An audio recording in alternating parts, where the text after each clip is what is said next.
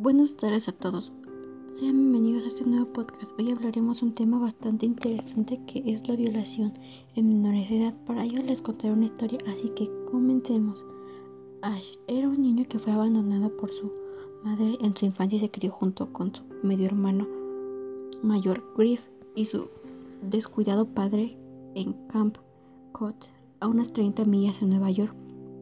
De su niñez también se sabe que cuando Ash tenía 7 años fue agredido sexualmente por un militar retirado que era entrenador en su equipo de pequeñas ligas en básquet. Dicha situación se produjo en repetidas ocasiones debido a la negligencia policial. En, en consecuencia, Ash se vio obligado a hacer justicia con su propia mano, consiguió un arma y asesinó al hombre.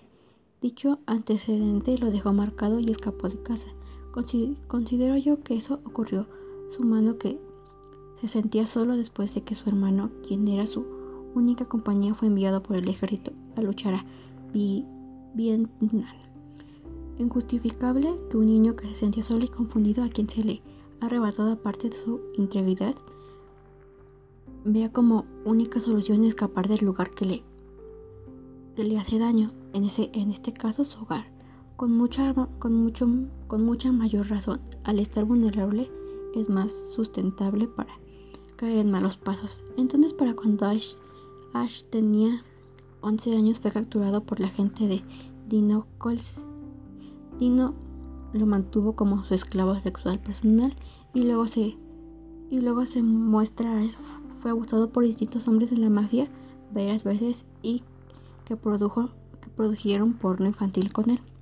Al mismo tiempo, estaba siendo entrenado por los mejores profesionales para ser heredero de la mafia, pues al ser el favorito de Dino se le proporcionó una vida de lujos y que lógicamente comenzó a repugnar. Esto puede justificar, justificar porque se revela contra ellos y escapa a la vida callejera al estar en desacuerdo con sus sucias actividades.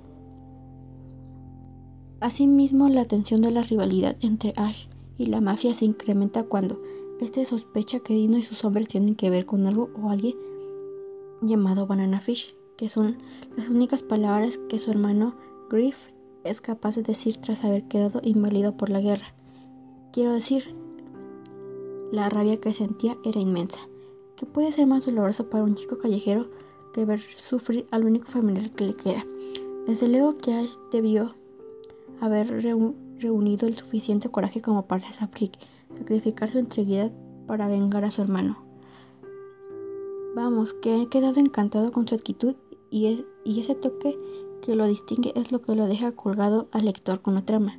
Se nos muestra un respetado y tímido líder de pandillas a la edad de 17 años que tiene la personalidad y la habilidad para unir grandes grupos de personas bajo su influencia.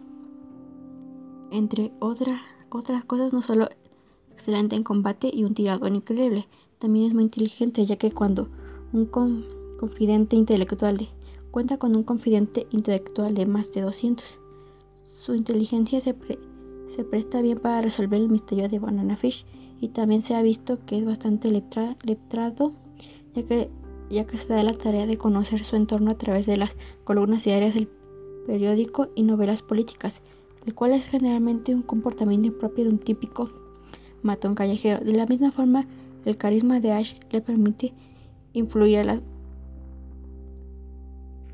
voluntades de ciertos individuos en su beneficio. En mi opinión, si no hubiese contado con esas características, muy probablemente había acabado derrotado por sus enemigos. La historia es bastante corta, pero si te gusta te recomiendo que veas Banana Fish. Aquí fue donde saqué la pequeña historia. Esta obra cuenta con un manga y una adaptación de animación. Esto es todo, espero que les haya gustado.